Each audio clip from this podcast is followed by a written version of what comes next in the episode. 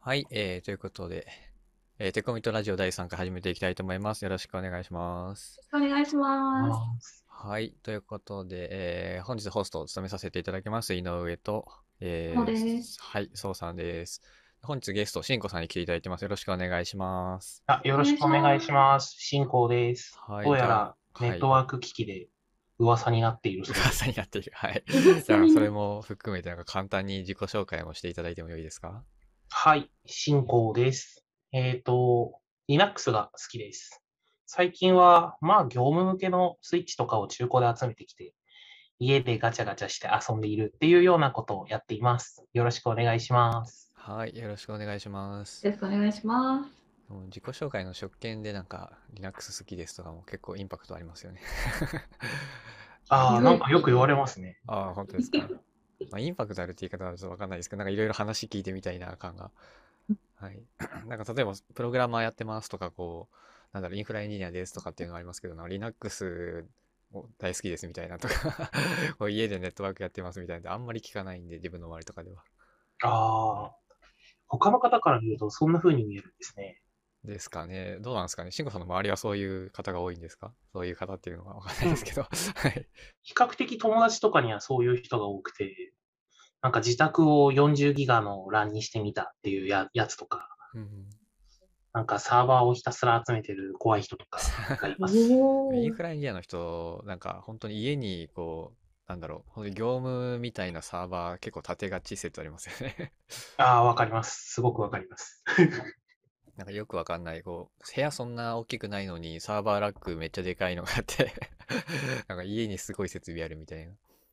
そうなんですよ。なんか行くところまで行くと床が抜けないか心配っていうふうになるらしいです。2階以上に住めない。いや僕はさすがにそこまで行ってないので、詳しくはわからないんですが、確かあの、よ 42U とかいうあのデータセンターに置いてあるラックは、車の重さを超えるらしいんですよね古い重たいんですね。あれかなり重たいそうです。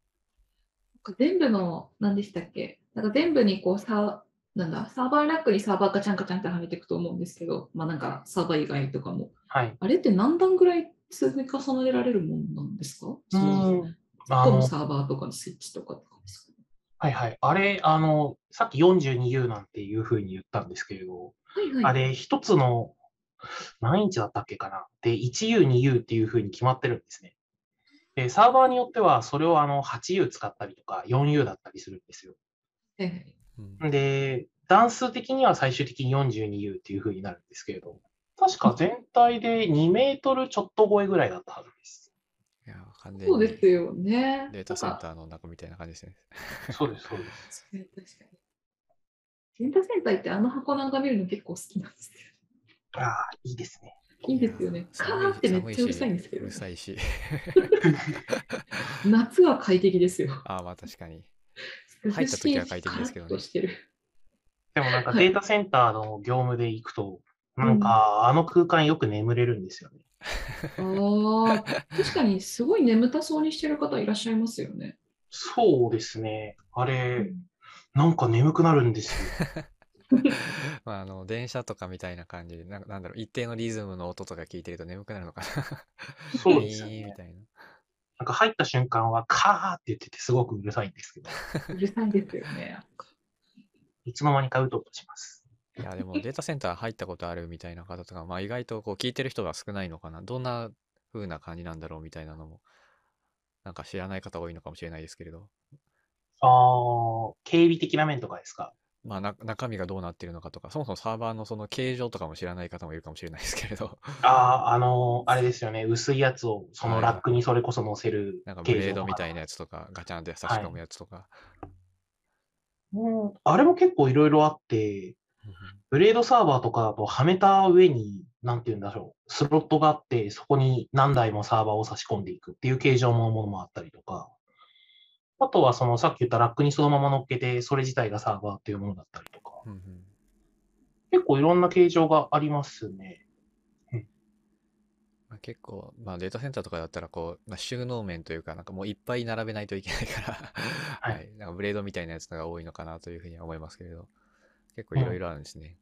そうですね。結構いろんな構造のものがあります。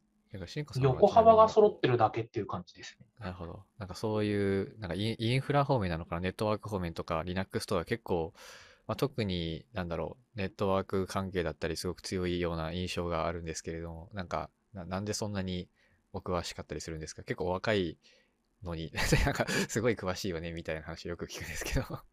いやー、僕そんなになんか仲間内だとそんなに詳しいとは思う。そうなんですね。むしろもっと尖ってる人はいるかなとは思うんですけど、まあはい自分のことだけで言うと、確か中学生時代から Linux は触ってるんですね。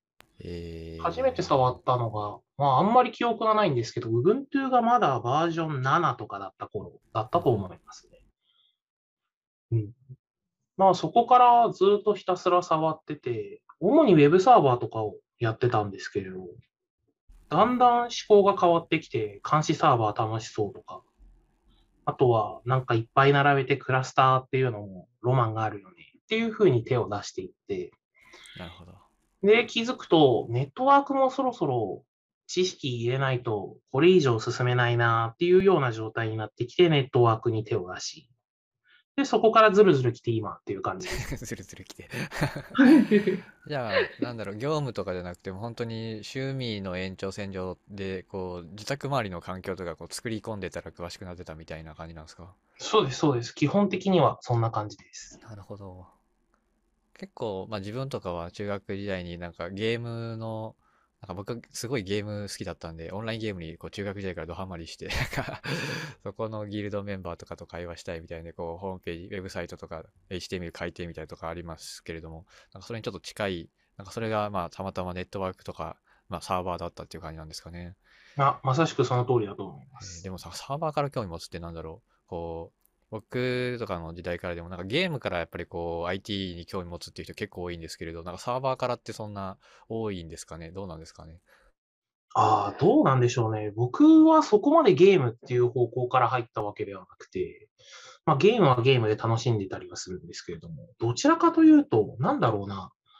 えっと、もらったパソコンが結構古いパソコンで、で、Windows なんて自分のお金じゃ買えないし、うん調べてみたら Linux っていうものがあるぞ、みたいな感じだったような気がしますねうん。。おー、なるほど。じゃあもらったパソコンに Linux を入れる、まあ Ubuntu とか入れる過程でなんかいろいろ調べてたら、なんかこんな世界あるのかみたいなちょっと開眼したんですね。そうです、そうです。そんな感じだったと思います。すごい。いや、いいですね。結構そういうのからなんか面白いと思えてこっちの業界に来る人って大体強いんですよね。なるほど。強いですね。強いですね。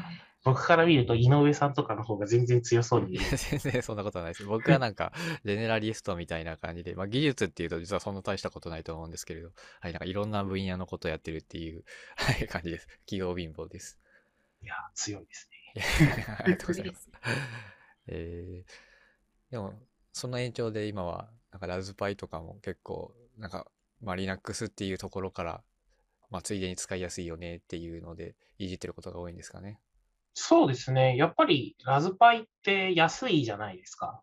もともとが、その、もらったパソコン、安いパソコンみたいなものに Linux を入れて遊んでたっていうのがあるので、多分、それが返り咲いたような感じなんですかね、ラズパイに関しては。確かに。簡単に増やせますもんね。生えてきますしね。そうです。か生えてきますし、増やせますし。いつの間にか増えてる。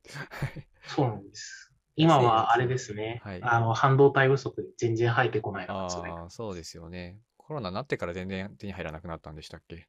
そんな感じだったと思いますねう。ん。コロナ入る前に関しては、月に1枚ぐらい生えてきてた気がするんです。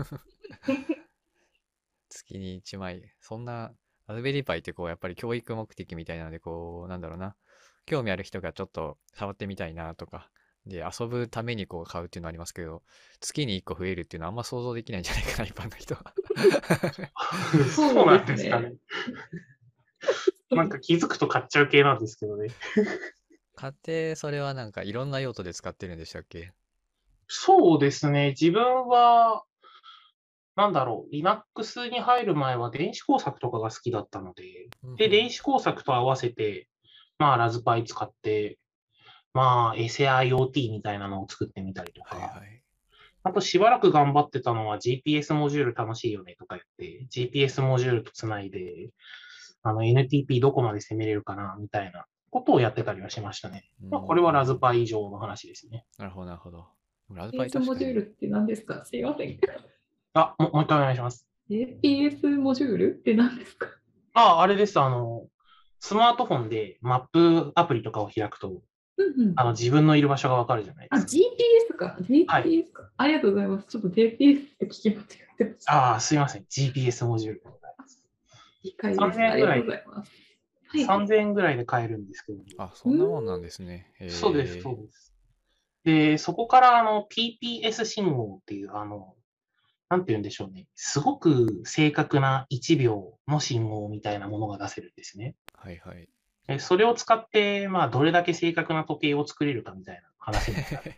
どれだけ正確な時を作れるか、なるほど。はい。なんかマイクロ秒とかナノ秒の話とかになっちゃいますね。あとセンサー系もなんかすぐなんかいろいろ安く手に入るんで面白いですよね。うん、そうですね。とりあえずつないで遊べるっていうのが、やっぱりラズパイのいいところですよね。うん。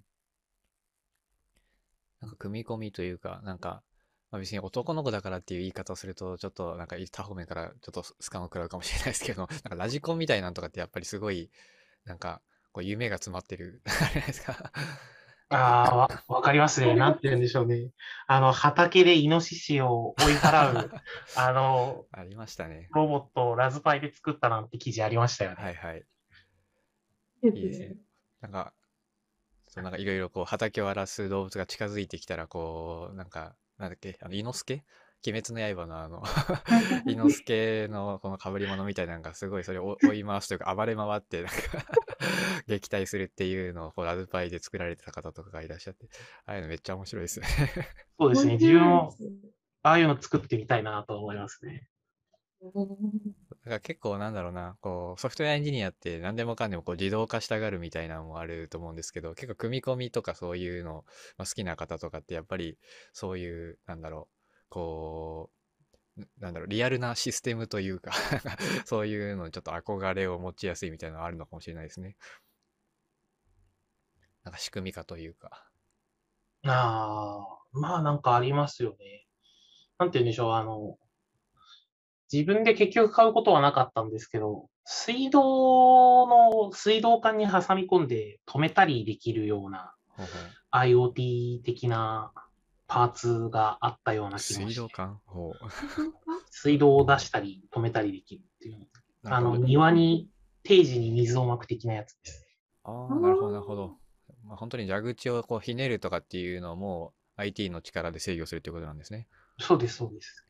なるほど。結構農業系とかって熱いっすよね。ああいうの。ああ、農業系 IoT 熱いですよね。熱いですよね。前、なんかテッククランチみたいなの、まあ渋谷のとこでやってたやつとかも行ったことありますけど、そこでスタートアップの人とかもこう、なんかその畑のその水をこう、なんなんだっけ、あの、あの、なんか板みたいなのをこう上げて、こう、その通りのか川のところから水をこう入れるみたいなのとかをこう自動制御するみたいなとか、なんか やってる人とか見ましたけど、うん結構やっぱり物理的なものとの融合って夢がありますよね。うんいや、夢ですね、確かに。結構、法的に縛られる部分も物理的な部分って多いので、ああ難しいのかな。なとは思いつつ、ただそういうのを自分で、なんて言うんでしょう、手軽にできるようになったらいいなっていうのは思いますね。法律、そんな厳しい感じなんですか？うん、ものにはよるんでしょうけど、とりあえずなんか危険性があるものっていうのは基本的にいじれないんですよね。で、危険性って言ってももっと低いレベルのもので、最近あったものだと、えっ、と、スマ、スマートコンセント、スマートスイッチってあるじゃないですか。あの、はいはい IoT で操作できるコンセント。あれにこたつをつないで、あの、家に帰ってすぐにぬくぬくできるのを作ってみたっていう方がいらっしゃったんですね。はいはい。で、ただ、それは、あの、こたつとかの電熱系の器具を、あの、そういったものにつなぐのって禁止されてて、おー、なるほど。で、それで、なんて言うんでしょうね、やらないでくださいっていうのが、なんて言うんでしょうね、頭に足されたネット記事がありました。なるほど。まあ確かに、なんかその制御がちゃんとできてなかったら、まあ普通に火事とかのリスクありますからね。そうですね、結構細かいところで厳しい部分があるようなイメージです。それはなんかそういう、なんだろう、僕あんまりわかんないですけれども、法律もなんか整備されてきてるとかなんかあるんですか？ど、どっかで定義されてるんですか？えーっと、結構古めの法律だったような気もするんですけど、電気系のもので。確かその辺が、まあ、よくわからず、噛み合っちゃったのかなっていうのはあると思います。結構、そうですね。なんかどこで知ればいいんだろう。なんかいろいろやろうと思ったらできるけど、それが実はアウトでしたみたいな境界ってなんか難しそうですね。そうですね。特にあの、新しい技術に関わると、その辺難しいですよね。ん。いやあ、自分も法律は正直わからないので、うーん。あ、それダメだったんだっていうふうに、後から気づくようなこともあったりなかったりします。すね。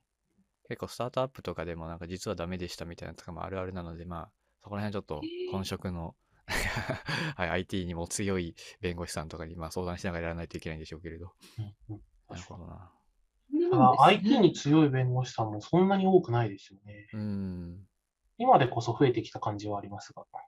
いやー、まあ、IT って言っても結構分野が広いので、なかなかこう難しいところはあると思うんですけれど、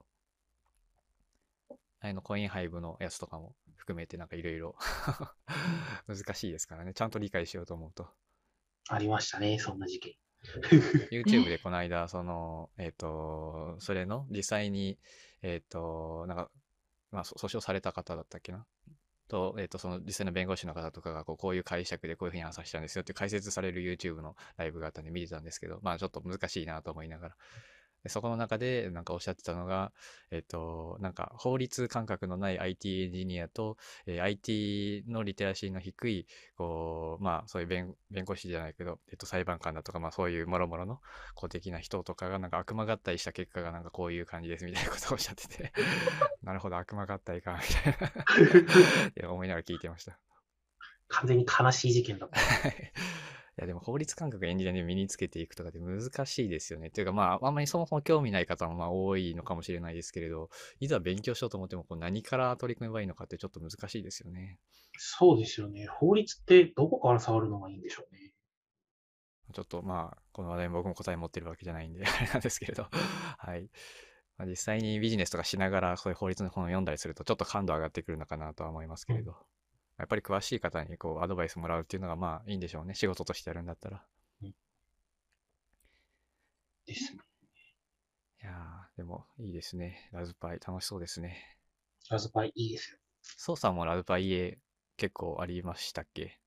け結構っていうその僕の結構っていう感覚とそのソウさんとかシンコさんの結構っていう感覚全然違うと思うんですけど 私の結構と新興さんの結構も多分だいぶ違うと思うんですけど、まあ、私は2台だけありましてちょっとお遊び用に1枚やろうとし、1枚買ったんですけど、なんか、うん、もう1個2個増やして Kubernetes クラスター作るのもありなんじゃね？と思って2台目を買って、なぜか3台目を買わずに今がいるみたいなるほどなるほどな感じです。じゃあもうまだまだ増える感じなんです。まあ今はちょっとなかなか増やしづらいかもしれないですけどそうなんですよね。なんか VPN サーバーをラズパイで作るとか楽しそうだなと思っていて、なんかその、なんだろうな、材料として使おうかなみたいな感じに最初は思ってましたう。ーんはいじゃあシンコさんやられたようにラズパイでどんどんいろんなサーバー作ってみたりとかそうですね。うんその辺やりたいですね。ちょっと次は多分家の電源との戦いになりそうですけど。確かに電気やばいっすよね電気やばいです。こんな、なんか、新興さんのご自宅めちゃくちゃ機械いっぱいありますけど、電気系統大丈夫な感じなんですか？容量的な。あ、容量的な面だとやっぱり限界を迎え始めまして、ついついい先日あの契約アンペアを60アンペアに増やしたんですよ。おで、あの、このサーバー類だけ、なんて言うんでしょうね。あの、家全体の漏電ブレーカーに巻き込まれるのが嫌だなと思っていて。例えば、あの、洗濯機が漏電して、サーバーが止まるなんてことはあってほしくないので、このサーバー系統だけ、あの、電源を別に引くっていうと、また表現に誤解があるんですけれど、うん。あの、別に引いてサーバー系統だけ独立させた、あの、漏電ブレーカーみたいな風につないでますね。ー。おえ、やれば新興さん、あの、何だっけ系なんかいじれる資格をお持ちでしたよね。ご自身でやられたんですか？あ、そうです。電気工事士を持っているので、おー。あの、妙に太くて、すごい扱いにくい線を買ってきて、で、あの、やりましたね。なるほど。すげえ、完全にプロの、もプロのうプロですね。いやー、趣味です。趣味の範囲とは。すごいレベルの高い野生のプロってやつですね。性のプロですね。野生のプロなんですかね。いやいや、性のプロですね。完全になんかそれ業者に来てもらってやってもらうやつですよね、普通。普通って言ったらあれですけど。自分は、あの、前住んでたところが多摩なんですけれど、その時の電気代って、こういう機材もろもろ含めて、まあ1万円ちょっと超えるかなぐらいの電気代。普通ですね、割と。まあ、割と良心的な値段ですね。そうですね。結構良心的で、仲間からは、え、電気代安すぎるでしょってよく言われるんですけれど。安すぎることはないと思うけど。はい宋さんとかもだんだんご家庭化が進んでいるっていう噂を聞きまして、電気代どんな感じなのかなって、ちょっと気になって聞いてみます。お母さんのとことはちょっとじ事情が若干違うんですけど、あの私も1万円くらいなんですけど、一応受け内訳が、なんだろうな、結構私、熱を発する家電を多く使うんですよ、もともと。なんか、洗濯物自分で干したくないので、ドラム式のやつやったりとか、食器洗いたくないので、食洗機投入してたりとかいい。ですね。はいそうだ、最高です。そうあとは、なんかその、調理するとき、IH が2口とか、あと電子レンジとかも使ってるので、ちょっと一概には、その機機械類だけでどのぐらい使ってるかわからないんですけど、まあ、それでも1万円くらいですかね。ちなみに、うちにあるのは、えっ、と、なんだ、ヤマハのルーター NVR510 とか、あとは、前はい新興さんにちょっと譲ってもらったスイッチ、L2 スイッチとか、あとはマナスとかラズパイとか、お試しで作ったクノネテスクラスターとか、そのぐらいしかないです。いや、あの、不況、不況用に、あの、譲ったスイッチがちゃんと使われてて、教養について感動しております。面白い表現だな。やいや4ポートの L2 スイッチもらいました。スイッチって、なんか僕あんま分かんないんですけど、そんなメーカーとかによって違うもんなんですか？うーん、とりあえず僕が使ってる範囲のレイ圧のスイッチだと、あんまり大きな違いは感じないですね。うんうんただレイヤー3とかになってくると、メーカーによって癖がかなり強く出てきたりとか、あのできることできないことがはっきりしてくるので、ああ、なるほど。データセンターとかでもその辺は使い分けられてるのかなっていうのがあります。うんうん結構癖があるんですね。まあ、癖っていう表現もちょっと僕はあまああまりしっくりきてないですけど。はいそうですね。割とあの、じゃじゃ馬なスイッチとかもありました。スイッチなるほど。すごいだんだん擬人化してきてるから。いや、なんて言うんでしょうね。実際仲間から聞いたりするのは、あの、うん DHCP-V6 の PD がなぜか通らないとか、うんあの、通るときと通らないときがあるみたいな話であったりとかうん。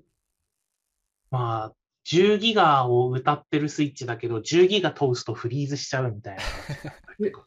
遊戯王結構それはメーカーによって癖が出るんですか？それともやっぱこの機器はいいなみたいな、この機器は悪いとかも結構あるんですか？あ、結構ありますね。具体的に言い始めるとあんまりよろしくはないんですけれど、はいはい、まあそうですね。はい。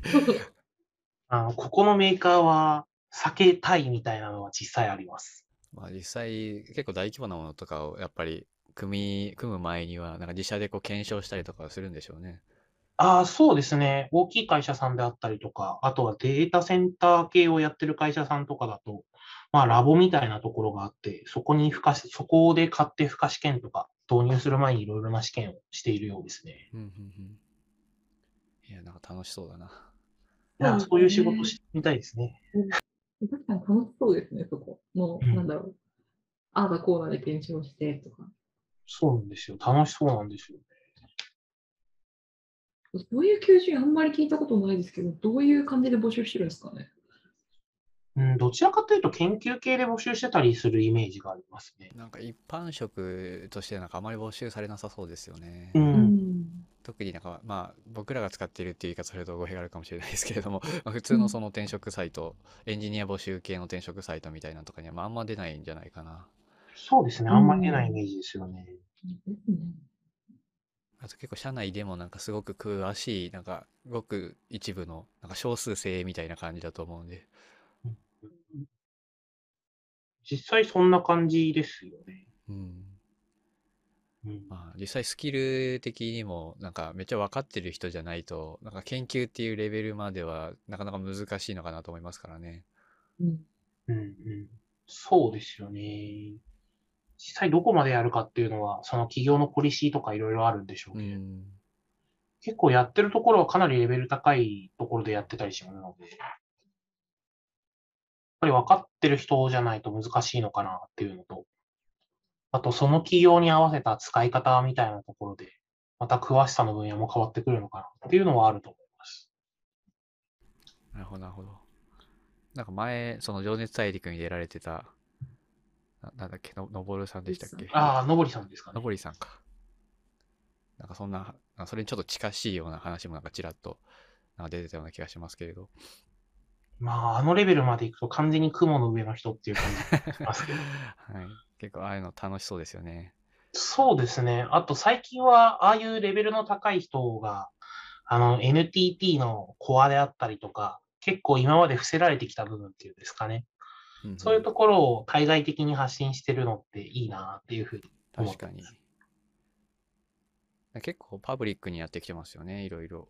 そうですね。かなりパブリックに、あの、テレビの番組ができてたりとか、あとはそういう記事も書いてらっしゃるとかしますよ。うんうん。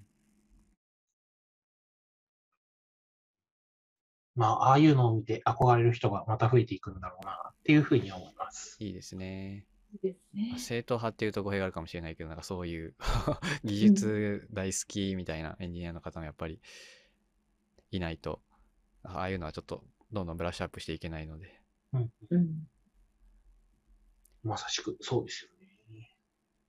結構そのなんかなんだろうな今まあツイッター界隈っていう言い方するといいのかわかんないですけど やっぱりもちろんビジネスができてこう技術もできてっていうところで、えーいろんなことできると、えーまあこういろんな可能性手繰り寄せやすい時代みたいな風にはなってきてるのかなっていうのはまあ言われてたりするのかなと思ってるんですけれども、結構技術特化してる人もやっぱり特にあのなんか企業のその根幹というかインフラな部分を作ってる人ってやっぱ一定数いないとうんそこら辺回んなかったりしますからね。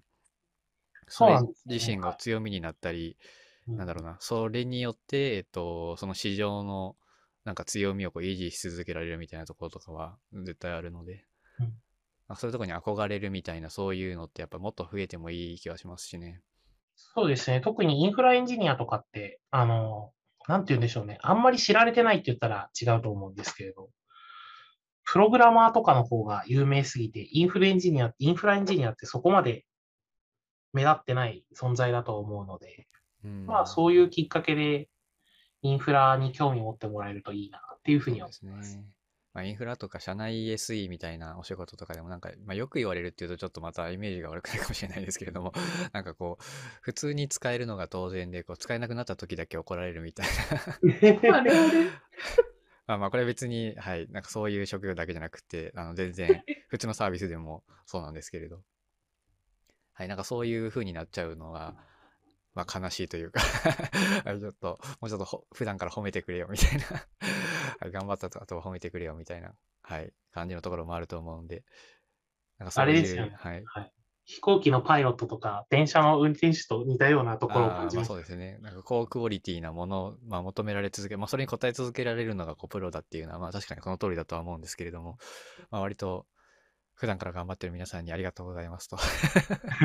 はい。なんかそんな風なことも伝えられるといいのかなと思いますし、こう、ああいうなんか番組だったりとか、いろんなとこで、なんかスポットライト当たるっていうのはすごくいいですよね。うんうんうんもっと知ってもらいたいっていうのは実際あるので、まあ、知られるといいなっていうふうに思います、ね。そうですね。あとは技術的にやっぱりなんかインフラとかも、まあ技術もそうだし、仕事の仕方としてちょっとイメージしづらいところあると思うんですよね。ああ、うん確かに。プログラマーとかってなんかまあこうプログラム書いて、まあ、雑に言うと、なんかそれが動いてるのをお客さんが使ってみたいな、結構イメージしやすいと思うんですけれど、まあ、そのインフラ、インフラみたいな イン、まあ、インフラっていう言葉もまだちょっと大きいとは思うんですけど、例えばネットワークエンジニアみたいな人とかがいて、うん、なんかこんなことやってるのかなって、ふわふわってなんとなくこう、ネットワークの面倒を見てるんだろうな、みたいなぐらいの 認識の人も結構多いと思うんで。そういうのもっとなんか知れる機会とか増えればいいのかもしれないですね。そうですね。確かに、プログラマーさんとかの方が、そういうイメージって一般に浸透してる感じですもんうね。ん。まあ、自分もじゃあインフラエンジニア説明しろよって言われたら、まあ結構表現が難しいなっていうのはまあ確かに。あるていうか、インフラエンジニアっていう言葉もまだだいぶ広いですからね。そうですね。でも結インフラ構はインフラでも。うんそうですね。なんかインフラ、そうですね。まあ、データベースとかがインフラに入るのかもわかんないですけれども、あとネットワークとかこう、サーバー作るのが専門だったり、まあ、ソーさんとかみたいにこう、まあ、そこの中継ぎというか、なんだろうな、こうデプロイとかもできるようにクラウド化していくっていうので、えー、まあ、Kubernetes みたいにやってる人も、まあ、どちらかというと、こう、一般的にはインフラに近い存在なのかなと思いますし、うんうん。ソーさんインフラエンジニアなのかな微微妙なラインのところですね。半半半分インフラ？分、おそらくインフラなんだろうなと思います。アプリケーションエンジニアとはちょっと名乗れないですね。っていうか、デブオプスエンジニアとか SRE みたいなはい。感じですね。近いかなと思って、最近その辺を名乗るようにしようと思ってます。あの、SRE とか DevOps っていうのが、あの、そこまで知られる前から、宋さんはそれっぽいことをされてますもんね。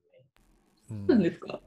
そうなんですかって私が聞いたんですけど。あ、そんなイメージなんですけどねまあ、。ドッカーとかは結構前から触られてますよね。うん。そうですね。Kubernetes とか。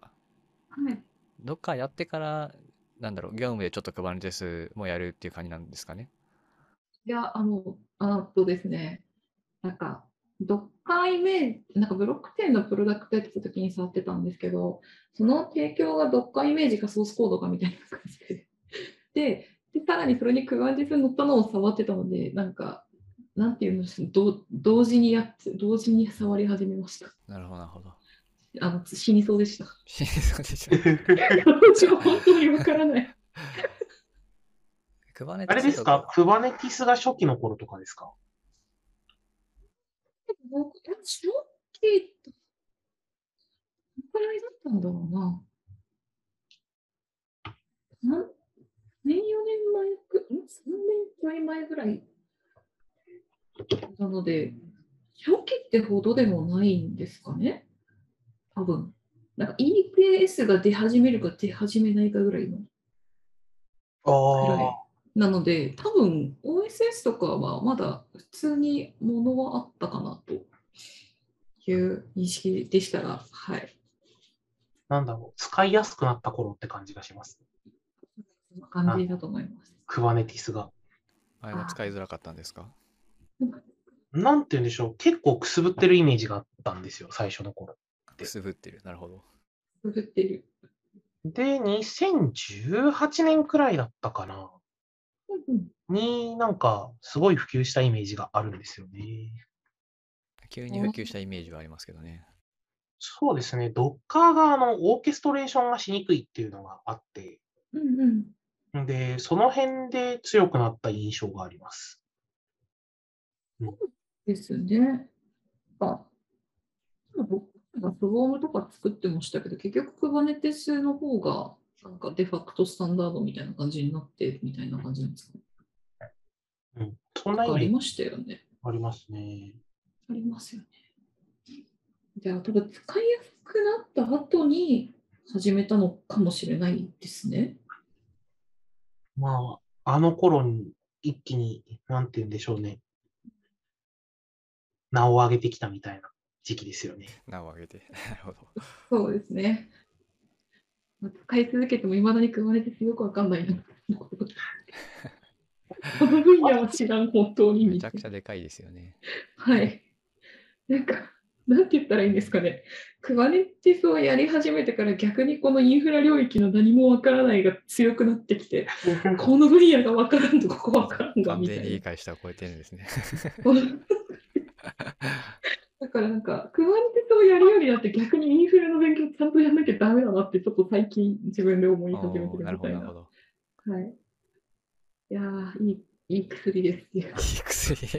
いい薬。クバネティスはいい薬なんですね。いや、いいですね。む無知の知ってやつですね。そうです、そうです。わからないことを理解したみたいな。クバネティス、触ろう触ろうってずっと言ってるんですけどうん、あの、あんまり家の中だと触れてなくて、うん。ちょっとよくわからないじゃないですけど、なんて言うんでしょう、触るまでの敷居があるなっていうふうに思ってますね。いや、なんでクワネですって触んなくないですか確かに家で触ろうってあんまり思わないな。なんか結構そもそも Kubernetes ってあんまり小規模なうんプロダクトとかでこう使うイメージがないので、最悪 Docker コンポーズとかでいいと思うんで。そうですね。そうですね。まあ、マイクロ経営率みたいな感じで、クバネティスを小さくしたようなものがあったりなかったりしてですね。うんうんうん。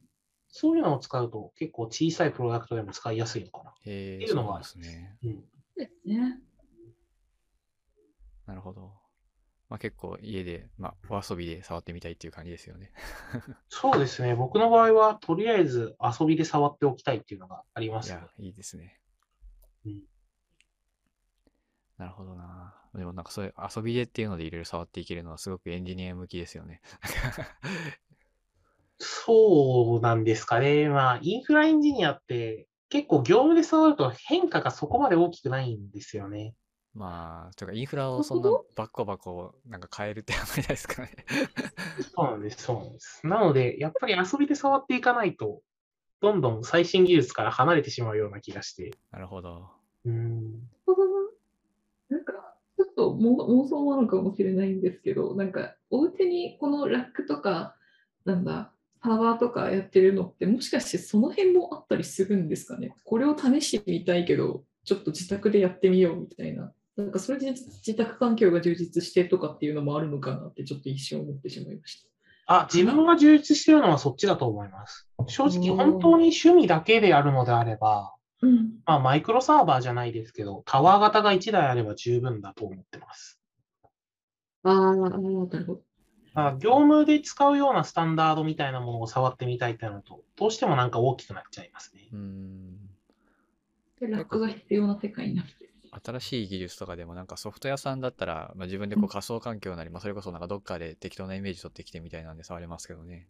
うん結構インフラ周りまで全部自分でやろうと思ったりすると、結構その仮想系の技術だとなんかいじれない部分までありますからね。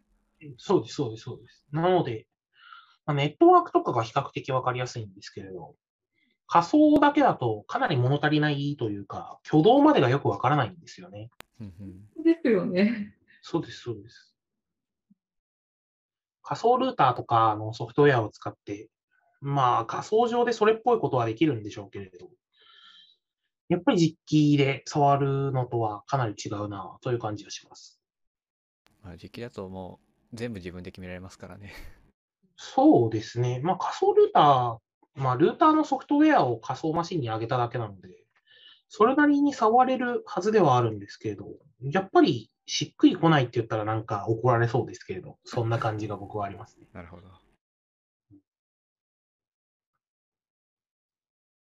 まあ、うちがにぎやかなんですが、えっと、なんだろうな。アポルーターとかと関係あるのかもですけど、あの、お家でランケーブルをいじる生活は個人的におすすめです。結構楽しいです。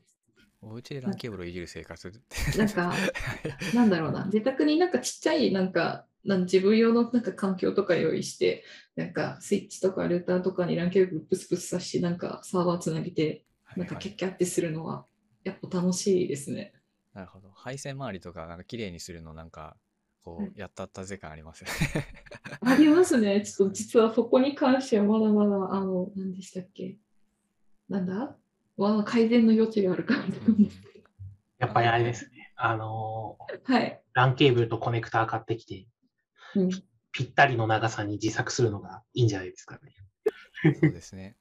まあ、なんか、あの、カシメ機みたいなんとか、あの、ランケーブルこう切って、なんかカチカチャってこうはめるやつ。だからなんか自宅にある人は結構少ないと思うんですけど。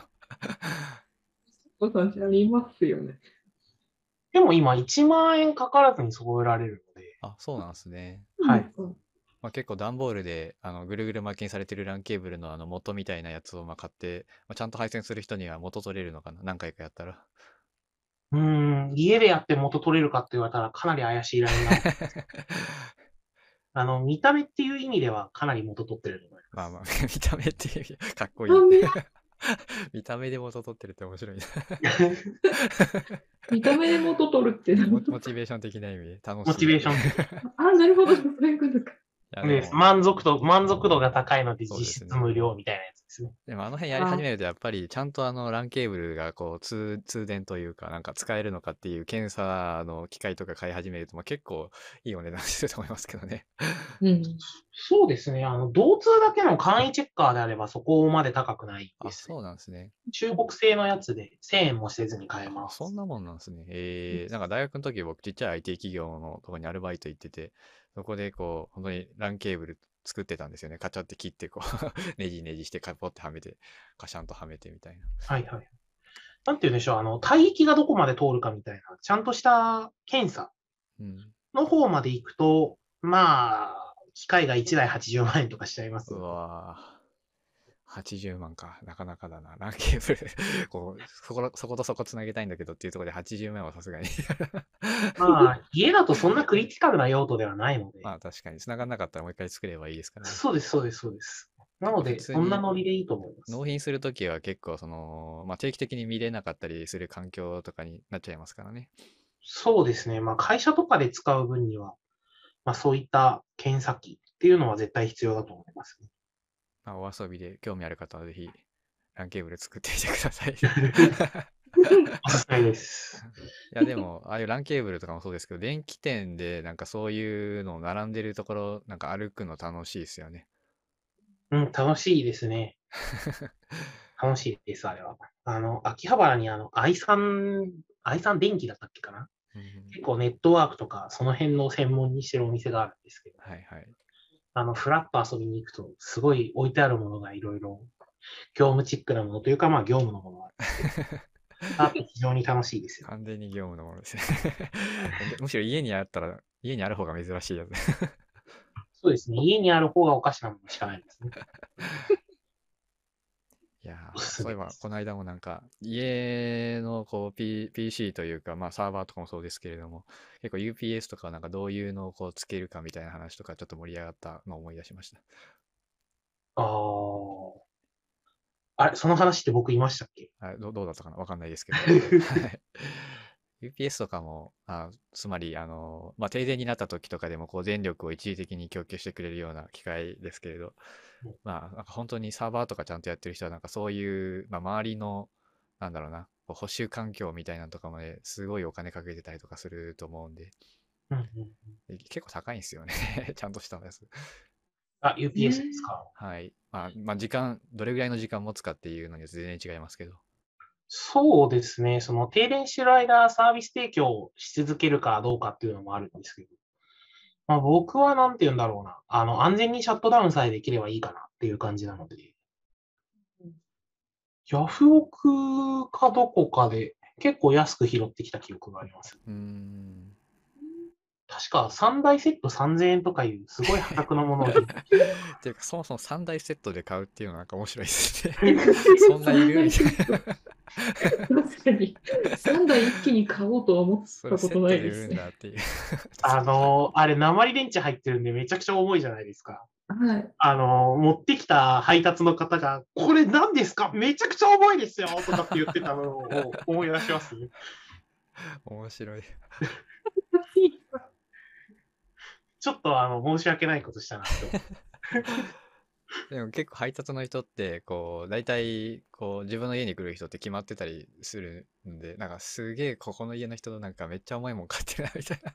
めっちゃ思われてそうですね。ありそうですね。なんか毎回コンピューター関係の品名が書いてあるなみたいな風に思われてたりするんですか毎ね。回めっちゃ重いもん注文してるじゃんみたいな。ちなみに UPS とか、まあ、スイッチとかも結構ヤフオクで買うことが多いんですか？なんかメルカリだったりヤフオクだったりとか、まず見るんですかね？あ僕は基本的にヤフオクですね。うーん。ん、比較的新しいものだとメルカリの方が良かったりもします。なるほど。まあ、あとは粘り強く、あの、商品名監視出力みたいな。商品。なるほど。あの、狙いを定めてこれってやつですね。結構狙い定めてみるんですか？買うときは。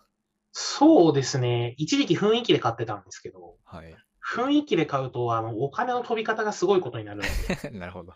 あの、最近はちゃんと狙い定めて買ってます。ああ、なんかこの辺のスイッチ欲しいなーみたいなので。そうです、そうです、そうです。で、型番を、あの、監視リストみたいなものに入れておいて、で、反応したら、じゃあ買おっか、みたいな感じです。なるほど。まあ、結構そうですね。ああいうのもやっぱちゃんと見とかないと、ないつ出るかわかんないですからね。そうですね。特にヤフーオークションとか、メルカリ、まあ、どっちも中古の商品なので、うん。いつ出るかは本当読めないですよね。あ面白いですね。まあ、なんか、内部と悪い意味で繋がってる人たちとかだと、悪い意味言うんだろう はい。どこ、どこどこ社のシステムがいつぐらいに回収が入るみたいだから、ちょっと狙ってみようぜみたいな謎おームーブはあるらしいです。それ、それダメなやつでは。これは放送していいやつなのかな？怖いやつですね。怪しいですね。はいじゃあちょっとそうだな。なんかインフラ周りの話が多めだったんで、なんか Linux の話でもちょっと聞いてみましょうか。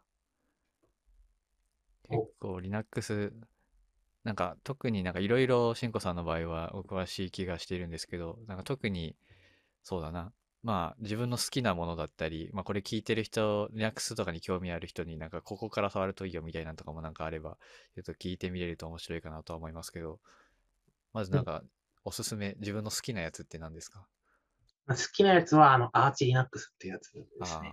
あ、前もおっしゃってましたね、そういえば。はい。あの、Linux に詳しくなりたいのであれば、とりあえずアーチ Linux から入っていきます。とりあえずで入るものなんですけど、結構なんか、なんだろうな、この Linux 界隈で結構いろいろ知ってる人がこう、おすすめしている割合が高いみたいなイメージは勝手にあるんですけれど。うんアーチ Linux って、あの、まあ、最近インストーラーがついたんですけれど、もともとあの、インストーラーとかもなくて、あのお、コマンドで手動で何かをインストールするっていう感じで起動する環境を作り上げるっていうようなスタイルだったんですね。なんかメイクで自分でこう、C 言語とかわかんないですけど、コンパイルしてみたいな。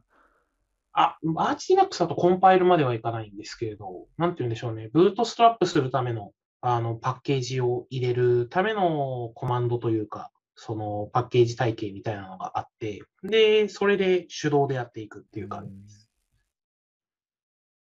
まあ、最近インストーラーがついたので、その辺の敷居も下がったからっていうのがあるのと、アーチ Linux に関しては、アーチ Wiki っていう公式に書かれている Wiki のページっていうのがありまして、ここがものすごく詳しく書かれてるんですね。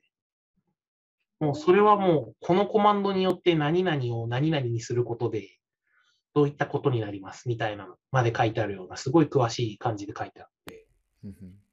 なので、このアーチウィキを読みながら環境を作っていくと、なんて言うんでしょうね。時間はかかるとは思いますけど、結構基礎的なものは染み込みますし、なるほど。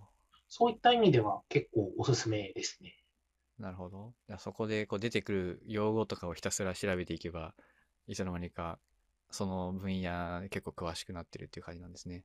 そうですね。そこまで強く調べる必要もないレベルには詳しく書いてあります。なるほど。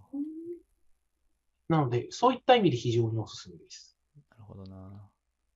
あとは、まあ、業務的に使うのであれば、うん、まあ、戦闘 OS チックなものがいいんでしょうね。うん。まあ、最近、その戦闘 OS チックというか、レル系、まあ、レッドハット系の OS をほとんど触っていないので、何かをお勧めするっていうのは結構無責任なんですけれども、はい。最近だとあの、ロッキー Linux っていうのは、うん。個人的にはかなり注目してますね。いくつかメジャーどころなんかありますよね。3つぐらいあったかな。前ちらっと調べたことあるんですけれど。えーっと、メジャーな Linux ディストリビューションってことですかね。はい。すると、まあ、Ubuntu、CentOS、あとは、レッドハットエンタープライズリナックスっていうところじゃないですかね。ああ、そのなんか皇族としてなんだっけな、ロッキーナックスと結構似たよう、似たようなっていうと、なんかその会話の人が怒られそうだけど。ああ、セント OS の、あのー後釜って言ったらこれこそ怒られるな。まあ、セント OS が、その、なんて言うんでしょう、ローリングリリースになって、で、その後に出来上がったディストリですよね。はい。すると、ロッキーリナックス、あと、国内だとミラクルリナックスが結構いいのかな。うんうんあとは、どこだろうな。確かもう一個ありますね。アルマリナックスだったっけかな。その辺が有名どころだった気がします。うんうんまあ、その中で謎にロッキーリナックス推しなんですが、あとこの辺はドキュメントが少ないのでちょっと辛いですよね。なるほど。うん確かにドキュメントの充実度って結構重要ですよね。そうですね。なんかとりあえずググれば、とりあえず使える情報が出てくる環境ってうん。結構重要なんですよね。うん。ドキュメントが充実してるっていうのは、まあそれだけ結構コミュニティとかも活発っていうことなんですか？ああ、実際どうだろう。うん。コミュニティが活発かどうかって、商用 OS とかだとまた話が若干変わってくるので、うんそうとも限らないかなとは思うんですけれどうん。、なるほど。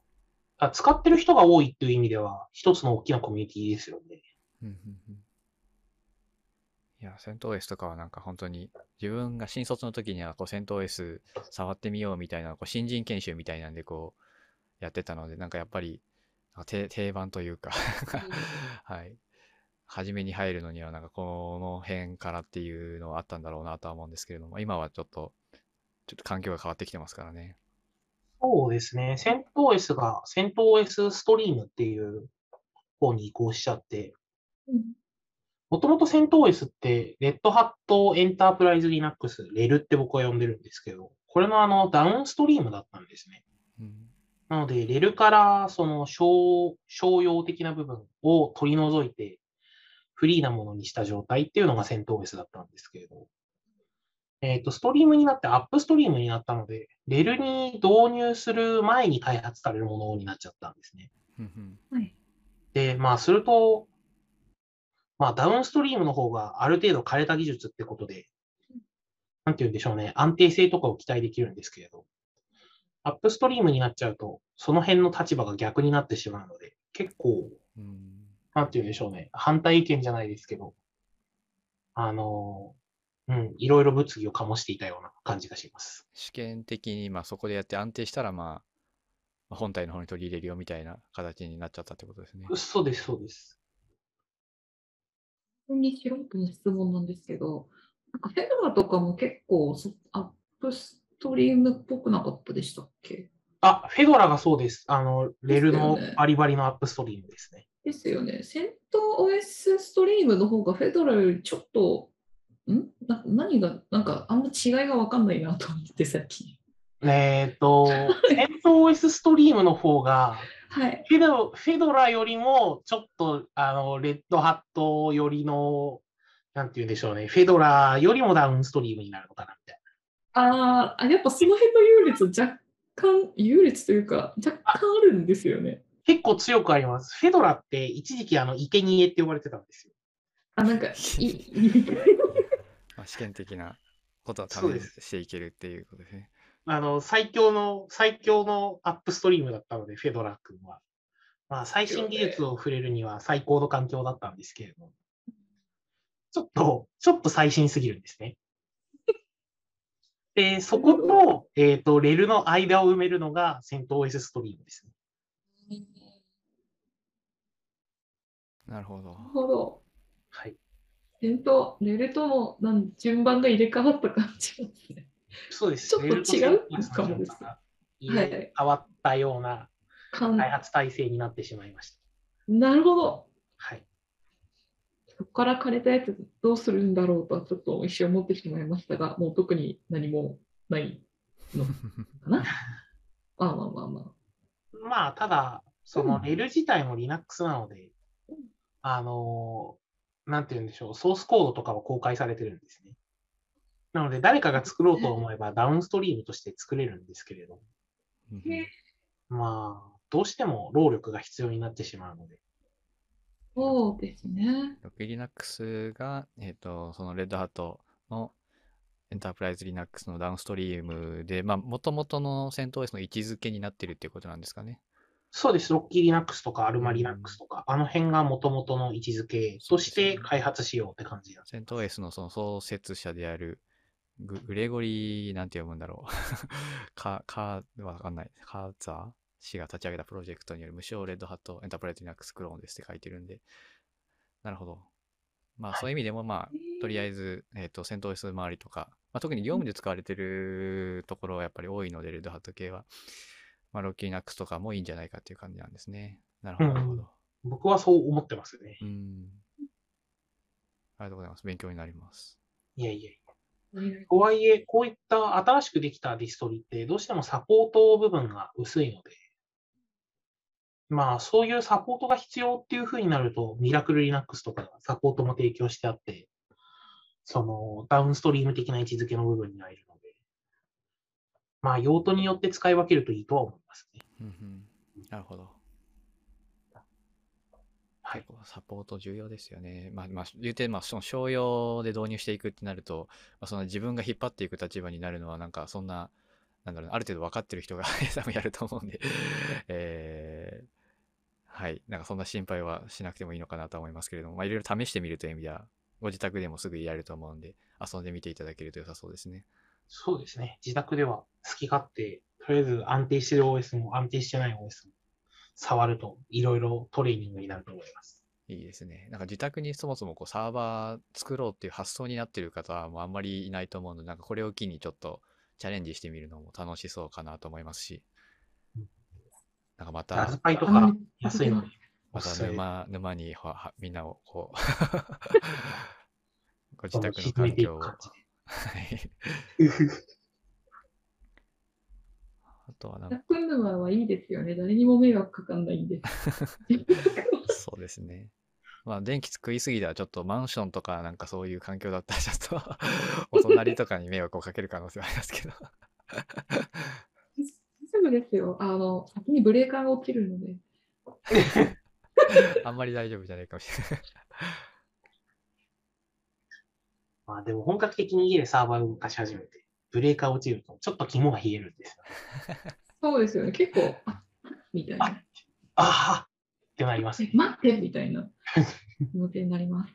そして60アンペア、なんか、なんだろうな、ちょっとその、なんだ、部屋、借り、なんかちっちゃいとかだと借りてる部屋にもよると思うんですけど、あの、なんだ、ガスコン、なんだろう、サーバー動かすんだったらガスコンロの部屋借りた方が絶対いいですっていうのを思いました。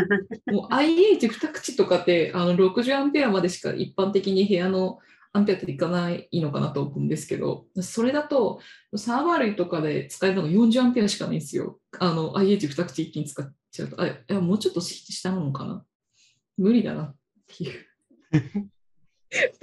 なるほど。はい。そうなんですオールよ。家電みたいな感じの売りのところもまあ、なんかそういうオールデメリット逆にあるんだ。モゴル家電は本当に無理だと思います。サーバーとかやるんだったら。なんか諦めろって感じの、なんだ、ラズパイぐらいだったらいいのかもしれないですよ。ちょちょっとやるぐらいだったら。でもなんか、もうちょっとあれがやりたい、もうちょっとこれがやりたいってなった瞬間になんか辛そうだなって思っちゃいますな。るほどな。はい。あなんで、んまり考えたことなかった。確かに。そうなんですよ。ガスコンロプラス、あの、なんだ、60アンペアが最強だと思います。なるほど。そうですよね。とりあえずうちはそうなってますね。素晴らしい。いいですね。いいですね。まあひガスの方がうん。自炊した時に美味しいっていうのもあったりなかったりはしますけど。怖いですね。引っ越すときになんかそういうところをこう、の着眼点が あるっていうのもなんか面白いですね。そうですね。ちょっと今の家に引っ越してから、あの、同時にいろいろ使いすぎてよく落ちるっていう現象になってた。これ引っ越すときなんかすぐ聞いたらわかるのかな、普通にそういう住宅の、まあ、紹介みたいなのされてる不動産屋さんとか、そういう情報全部持ってるのかな？アンペアいくらみたいなとか。ああ、でも現場見ないとわかんないっていうのもうん。実際あったりはして。そうなんですよね。なんかそれでこう、例えばうんホームズみたいなわかんないですけど、不動産のサイトとかでなんか検索する項目見たことないなっていうのは 思ったんで、かなりコアな検索ですね。はい、結構ニッチな。そうですね。あと、よく落ちるのであれば、あの、電力会社に電話して、契約アンペア上げちゃうっていうのは一つの手段ですね。簡単に上げられるもんなんですか？あ、はい、あげられます。私はあげました。えー、無理だと思いました。もう一あ、なんか、何でしたっけ？何か、何かが理由で、なんか、一回断られた上にもう一回あげてくださいって言わないとあげてくれないんですけど、そう、あの、最初から上げて契約するっていうのが確かできなかったはずなんですよ。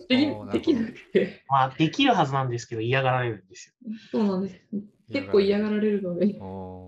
なので、家入って、やっぱり足りないですっていうふうに連絡すれば、あの、ね上げてくれます。ーなるほど。それで私はあげてもらいましたが、なんか、配電マのところのシール40アンペアのままだけどいいのかなっていうのがちょっと気になりました。お？ちょっと気になります。家の中のと、あの配電盤じゃないか、家の中のあのブレーカーのところのシール40アンペアのままなんですけど、これって変えなくていいのかなっていうのは、なんか自分でシールとか貼ってどうにかするやつなのかな、これとかっていうのはちょっとわかんないんですけど。あ、そういう意味ではないですね。おそらく、はい。えーっと、多分あれなんですよ。あの、契約アンペアってリミッターとかのブレーカーで管理してるんですけど、はいはい。今、最近の家ってスマートメーターになってるじゃないですか。そうですね。で、スマートメーター側であの、そのリミッターをできるんですね。で、えっ、と、スマートメーターでやると、今度家の中の、あの、ブレーカーのところには、まあ、分電盤のところには、リミッターはつける必要がなくなって、うんそれとあの、漏電ブレーカーと、あと各回路用の、あの、遮断機がついてる感じになるんですよ。で、漏電ブレーカーって確かか40って書いてあったら、片側40、40で使えるはずなので、えっ、と、その点、リミッターの方は全体で40とかだったりするんですよね。契約のそれだったりするので。なので、多分聞いてる感じ、それは問題ではないはずです。なるほど。はいな。るほど。さすが電気工事士。それはお詳しい。いやいやいやいや、これで間違えたこと言ってるとめちゃくちゃ恥ずかしい。あげないといてください。なるほど。そういえば、まあちょっと話変わっちゃいますけど、しんこさん、この間、あの、エルピックとかなんか受けられてましたっけ？ああ、受けましたね。1年前ぐらいでしたっけ？エルピックレベル 3? はい。えっ、と、Linux のレベル3の、と、304ってやつ受けました。はいはい。レベル3とかまでいくと相当マニアックというか、マニアックって言い方するとあれなのかな。と思いますけれども、結構その実際の実務に特化した、なんだろうな、特化なのかな。あの、実務的なその構築に関するようなのが問われるのかなっていうのは思ったんですけれど、なんか、それを受けてどうだったかみたいなとか、ちょっと聞いてみたいなっていうのをなんとなく思ったんですけれど、あーどどんな内容が出るのかとか、こ、これ使うかみたいな文も結構出るんですけれど、うん、あのーなんて言うんだろうな。なんていうのが正確なのかちょっとわかんないですが、結構幅広い実務に対応できるような知識を問われる感じです。うん、うん結構、ひなんて言うんでしょう、一つの会社でいろんな仮想環境を扱ってることってあんまりないと思うんですね。うんあの、Kubernetes なら Kubernetes っていう感じになるでしょうし、うん、あの、VMware の vSphere と、あと Linux の方の KVM ってやつを同時に扱ってる会社さんってあんまりないと思うんですけど、結構その辺を横断的に聞かれますね。うん、なので、えっ、と、vSphere EX ESXi 環境上ではどうだっていう話が聞かれたり、あとは、その Zen っていう、今使われてるのかも怪しいようなやつの環境上ではどうだっていうふうに聞かれたりとかして結構広く聞かれるんだなっていう印象がありましたね。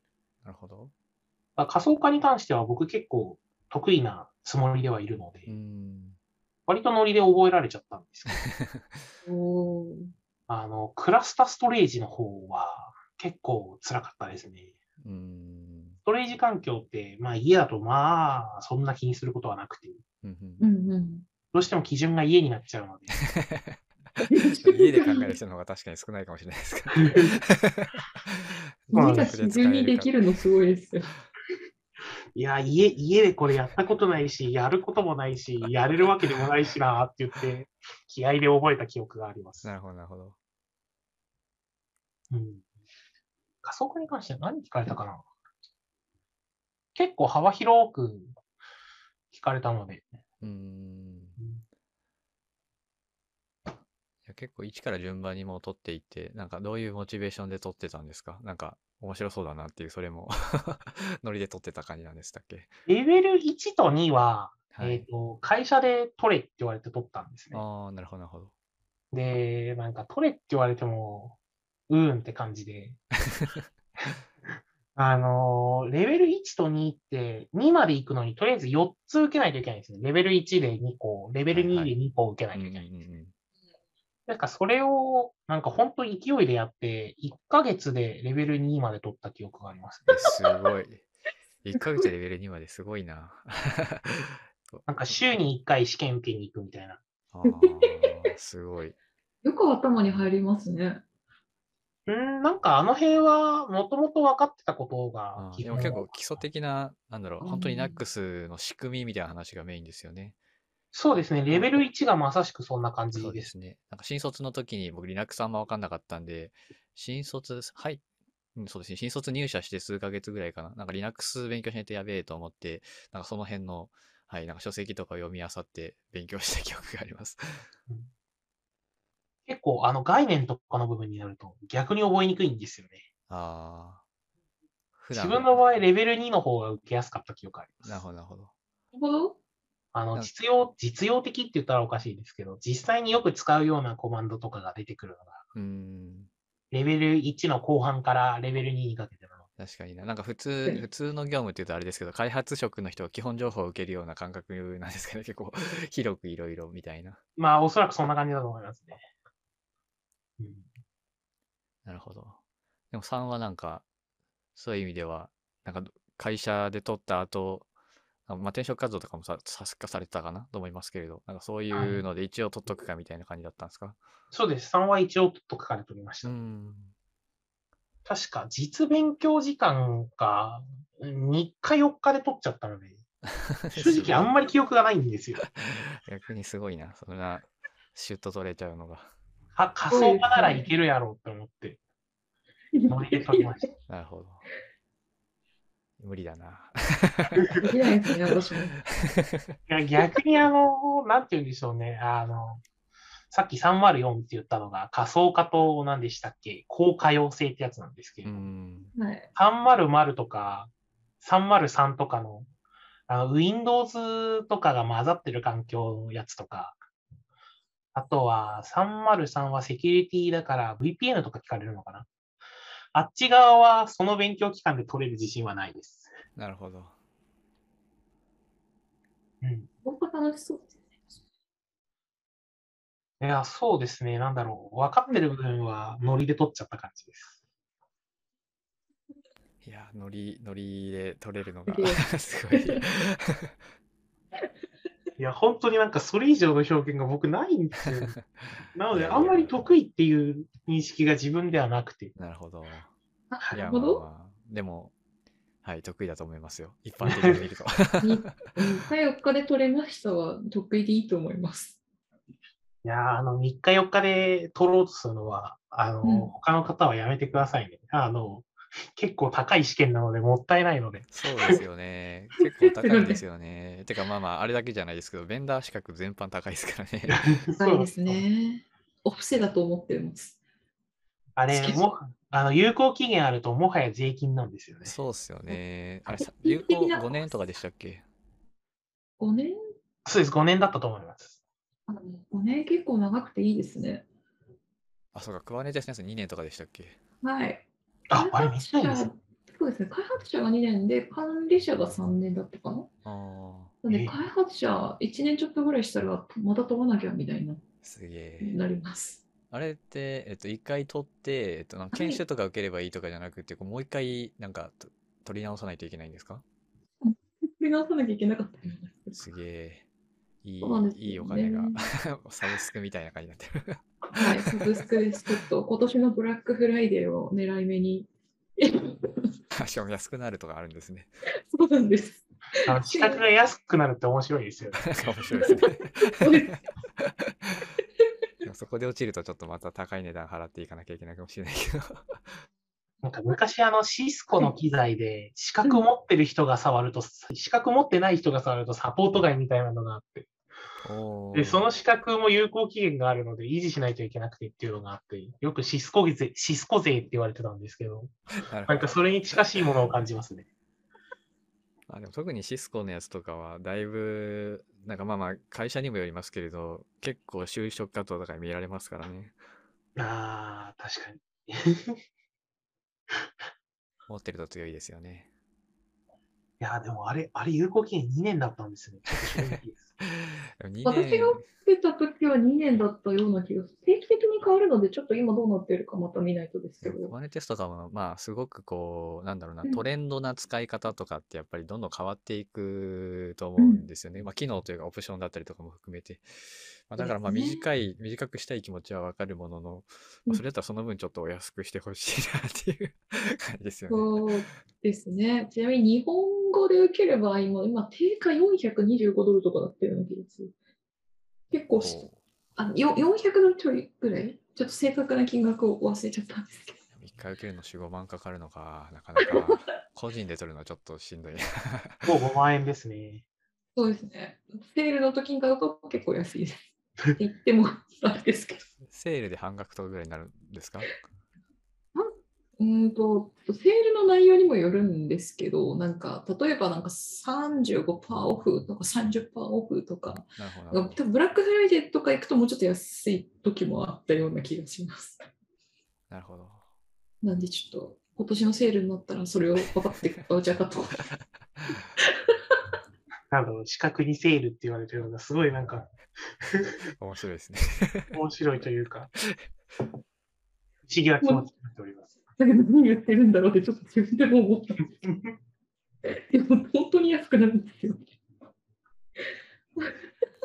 まあ、なんだかんだでたまに、なんかやってますね。はい。そうですね、資格は、その、うんまあその人の勉強の後が見えるし、まあ、最低限これ、まあまあ、詰め込んで覚えたかもしれないけれども、最低限努力した後は見えるんでいいですよね。ですね。なんか名刺になんかいろいろ書きたいみたいなのもありますけど。名刺になんかその資格のロゴとか入れるのかっこいいですよね。そうっすよね。なんかまあその業界だと、まあ、別になんか入ってても、え、うんだから何みたいな感じはありますけど、こうんうんう、特に個人事業主の人とかって、こう一般の人に営業をかけるときに、あ、なんかこの人すごそうみたいな。なんかそういう営業ツールとしてはまあ使えるんだろうなっていうのはありますよね。名刺に謎のロゴいっぱい貼りときたいです。謎のロゴ。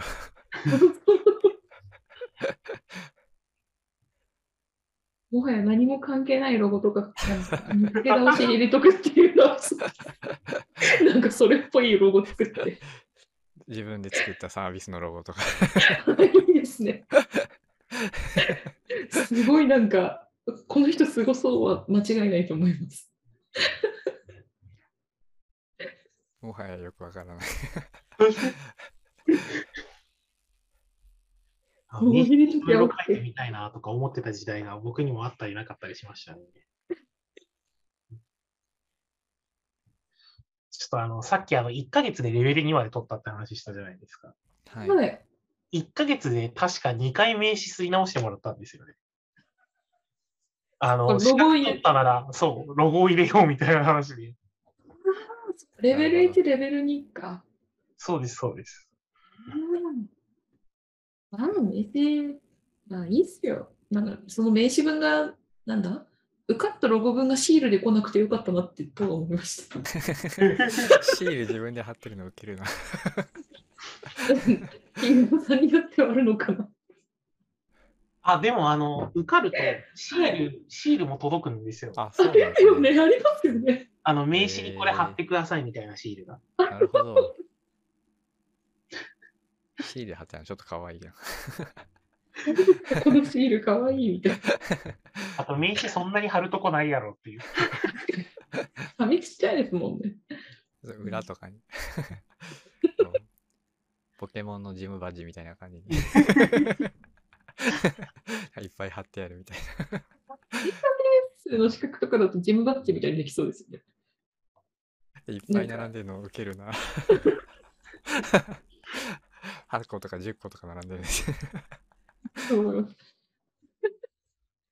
12個でしたっけか ?12 巻とかよく聞くので12個なのかな？だから全部貼ってあったらジムセーバーみたいな。面白い。けどなんかちょっと面白い。そろそろ四天王いけるかもしれないな、みたいな。でもレベル60ぐらいありますね。強いですね。なんか名刺、名刺に謎の、謎の、ん謎の缶なのか？ゲームで。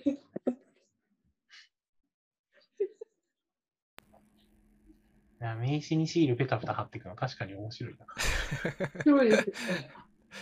なんか、威圧的ななんか資格のロゴないですかねなんか強そうな。威圧的なロゴ。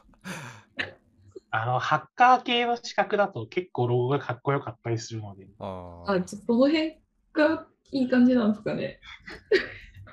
ロゴのかっこよさで資格やるの面白いですね。あの名刺とかあったら強そうだな。確かに。でも認定ホワイトハッカーみたいな資格とかもうんかっこいいですよね。いいですよね。強 そうじゃないですか。ああいうの撮ってみたいですよね。うん。まあ、なんだかんだでこう、なんだろう、こう資格マニアみたいな風にこう揶揄されたりとかすることもありますけれども、そんだけちゃんと勉強できるっていうその習慣だったり、なんだろうな、そういう、まあ、気概というか がある人っていうのはなかなかまあ好ましいですよね。そうですね。なんか合格するところまでちゃんと勉強できるっていう証明にはなりますよね。もちろんそれイコールこう仕事ができるとかっていうのはまた違うとは思うんですけど、まあ仕事ができるっていうのはこう対人スキルだったりとかこう、なんだろう、約束ごとのこう取り付け方みたいなのってまあいろいろな要素があるとは思うんで。まあでも少なくともなんかそういうのがまあ楽しめるというかなんかそこにポジティブになれるっていうのは結構強みではありますよね、性格的に。そうですね。いやー、資格をあの取れるタイミングで取った方がいいんだなっていうのは、うん。ここ、ここ何年かですごい思ってましたね。まあ言うて僕も資格今持ってるやつがほとんどあの大学の時になんかこの資格取ったら単位もらえるからとかあの就職した会社のところで一時金のお金が出るからみたいな動機でばっかり勉強しましたけど まあでもそれはそれでなんかいいですねわかりやすくモチベーションが上がるという意味でもその時取ってたものは全然生きてるのでいや今はまあなんか有効期限があったとしても、過去に取ってただけでも、それなりの強さはあると思っている。そうですねうん。まあ、その有効期限がなんかどれぐらいその実務というか、その実際のスキルのその有効性なのかっていうのはちょっとわかんないですからね。5年とかっていうのも。あくまでそこの認定協会の定めるところによるとっていう感じなんで。まあ、過去に正直持ってたら、その差分だけ勉強すればまあ普通にできますからね。いや、なんかホワイトハッカーとかの資格も欲しくなってきたな。認定ホワイトハッカーって50万円ぐらいかかるんじゃなかったいやー、そうなんですよねは。い超高いっすよね。研修、そう、研修で5、60万とかそれぐらいかかりますもんね。そうなんです、そうなんです。高えーって、なかなか 個人で趣味でっていうのにはなかなかちょっとためられますね。そうですね。なんか個人でシスコの上位資格を片っ端から取ってる方がいらっしゃった気がします。うん。あれすごいなと思いますね。まあ今はちょっと自分はちょっと技術系ではないですけど、認定スクラムマスターとか、なんか認定プロダクトオーナーとかそういうのは欲しいなと思ってますけどね。これは営業的な意味ででもそうですけれど。結構マネージャー的なところは聞かれるんですか？聞かれるというか、まあ、あの今、なんか普通にコンサルというか、その技術の体制作るというところをお手伝いとかもしてたりするんで、まあそういうところにこう、他、ちょっと足伸ばしていくんだったら、まああった方が良いかなというのと、まあとは単純に僕がそういうのに興味があるというか はい、スクラムとかもっとちゃんとやりたいなと、かそこら辺の、なんかまあなんとなくこう本とかでも勉強はしているものの、まあもうちょっとちゃんと普段の開発とかも、えーより良い感じに回せるといいなというところで、まあ普通にスキルつけたいなっていう感じですね。あとはさっきもあったように、なんか名名詞じゃないけど ど、どっかでなんか使えるといいかなぐらいのふうには思ってます。なんか資格をベースに勉強の、なんていうんですか、モチベーションを上げていくのって結構いいですよね。うん。なんか英語を勉強するときに、こう、とりあえず TOEIC 受けようみたいなとか、なんかそういうレベルかなとは思うんですけれども、なんか目標なくやってると、なんだろうな、まあ、資格がゴールじゃないんですけど、一つのその目標としてこう定めるっていうのはいいですよね。わかりやすくって。うん、わかりやすいですよね。うんここまでできましたみたいな。はい。あと新しい分野って、なんだろうな、こう、体系的にやっぱり一回知っといた方がいいっていうふうには思ってはいるので、一旦資格やってみて、その後に自分の強みとか、本当に必要そうなところを深掘りしていくっていうのがいいのかなっていうふうには思いますしね。うんそれはすごい思いますね。うんなんか、あ体系的に言ってまさしくその通りなんですけど、ある程度の骨格を資格で身につけて、で、必要になったところをさらにふあの掘っていくっていうのは、うん。法律もいいのかなというふうに思いますね。そうですね。特に Linux とかもそうですし、インフラっていうのもさっきさっくり言ってた感はありますけど、うん、結構中身開けるとものすごい広いんですよね。そうですね。なので、その点を体系的に身につけるきっかけとして資格はいいかなと思います。そうですねうん。まあ、資格によっても結構特徴はありますけれど、やっぱり、なんか資格、なんだろうな。あと資格のいいところはもちろん体系的にっていうのもそうですけど、なんかその資格を、えっと取るための教材とか結構揃ってることが多いですから、勉強しやすいんですよね。うん特にまあ、なんだろう、まあ、LINAC でも LPIC でもいいんですけれども、ああいうのも、なんか無料からでもこう PDF を落として、こうちょっと勉強していくとかもしやすいじゃないですか。特になんか新人さんとかにはこの LPIC レベル1とか僕は結構お勧めしてるんですけれど。そうですよね。どこから勉強すればいいのかわからないをうん解決する一つとして、資格っていう選択肢なのかなっていうのはあると思います。そうですね。まあ、もちろん、なんだろう、実務でこう使う、まあよよく使う場所、あんまり使わない場所っていうのは結構そのグラデーションは大きいですけれども、まあ、少なくともまあ、なんだろう、エンジニアとしてという言い方をすると、まあちょっとこれも語弊があるかもしれないですけれども、はい、まあ教養としてもいろいろ知った上で、えーその自分の強み、ここを作っていこうだったり、ここが必要だからこう勉強していこうだったりっていうのが判断できるように、自分で判断できるようになっていくっていうのが、やっぱり重要かなという気がしますね。そうですね。まあ、あいやと会話は単純にリテラシー上げる必要がありますからね。会話できないんでね。すいません。めっちゃかぶった。どうぞどうぞ。いや、なんか資格取りたくなってきましたね。なんか、あ、ちゃんと勉強しようって気になってきました。あとはい資格もそうですし、あのーまあ、資格とはちょっと話がまたずれますけれど、あのー最近なんか、まあ、テックコミットの中とかでもそうですけど、あの、放送大学とかなんかいろいろこう、学校通い直そうブー、ムじゃないけど、一部の人でなんかやられてますよね。操作も言ってんのかな？はい、私は言っています。そして今期はちょっとやらかしました。やらかしました。なるほど。放送大学行かれてるんでしたっけ？ます。ちなみになんで行こうと思ったんですか？えっと、なんだろうな、まあ、学び直しにかなり近いんですけど、あの、ちょっとお恥ずかしながら、あれなんですけど、私、一応情報系の大学を出ているんですが、もう一回情報系に入りました。うんうんうん。いやまあ別に恥ずかしくはないと思いますけど。はい。なんか、なんだろうな、業務やってて、いや、やっぱこれもうちょっと基礎的なところから知りたいなとか、あ、ちょっとこの分野もやってみたいけど、うん、どうだろうな、みたいなところとかを、あの、やるのには、なんかすごいいいなって思ってます。うん。ですね。あとが、一応学校なので結構、なんだろ学生としての、なんて言ったらいいんですかね。学生としてできるので、結構その辺をメリットを感じています。ほうほう。どどういうメリットが？若干ずれるんですけど、はい。はい。学割使えるのはいいなって思って。それはでかいメリットですね。多分、でかいメリットですね。あの、はい。何でしたっけ？あの、アドビとか、そう、アカデミック。そうです。あの、VMware とかのアカデミックライセンスが使えるのすごいいいなと思って。ああ、確かに。ID とかでも結構ありますもんね。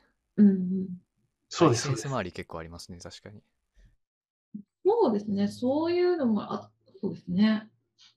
何でしたっけ？まあジェットフレインとかだと、ただでつ、ただでしたっけ？学生違ったっけ？あ、ジェットブレインズかなり優遇してた気がしますね。確かめちゃくちゃあそうか融そうか通されてた記憶があるんですよ確かなんかありましたね。そうなんですよね。なんか。うんうん。とか、オートデスク製品がめっちゃ安かったりとか。学生教職員向け無料ライセンス、いいな。そうなるほどねなんです、そうなんです。まあ、その辺もかなりメリットがありますし、なんだろうな。そうじ自分の興味のある分野をこう、なんだろうな。一個一個やり直せるのと同時に、そのなんだろう。単位を、お金を払って単位を取るので、あのちゃんとやるんですけど。ま あ普通の大学もお金を払ってますけどね。そうそうそうそう。まあそうなんです。自分で、まあ、もう一回学び直そうっていうモチベーションでうん、入り直せると、まあ、やっぱり違いますよね。そうですね。あと、ついでに今更気になった一般教養を取ってみるとかもよくやって。おーどういうのを取られてるんですか？例えば、私あの、なんだろう、大学に、あの、4年生大学に通ってたんですけど、その時は第二外国語フランス語だったんですけど、ちょっと中国語やってみたいな、みたいな感じのノリで中国語をあの受講してみたりとか。えー、楽しそそうなんです。楽しいんですけど、ちょっと、あの、なんだろうな、授業を受けるペースをちゃんと定期的にスケジュールにしないと、あの、一気にやることになって大変な目に遭います。う。なるほど。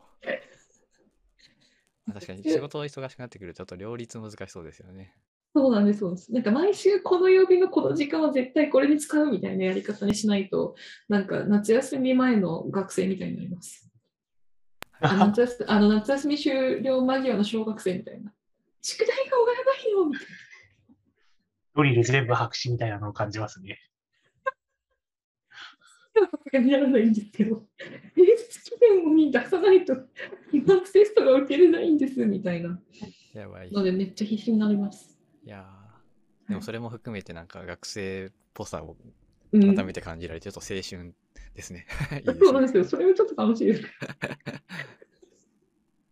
なるほどな。でもいいですね。まあ、ある意味それも資格取得みたいな感じですけどね。そ卒業資格みたいなところで言うと。そうですね。卒業には程遠いです。なるほどなんかな。4年生大学入ってあの卒業してしたことのある人なら、なんか確か、なんだっけな、何単位までか、そのなんか、ちょっとお金かかるんですけど、ゆ入学の時にそれを適用すれば、確か放送大学の卒業に必要な半単位の半分くらいまで補填してくれてたような記憶がえー、あります。おなんかありましたね。はい。ちなみに放送大学、ちょっと僕はあんま分かってないんですけど、なんかちょっと高級なビデオオンデマンド的な感じなんですか？なんか雰囲気は？あと宿題がついてるみたいな。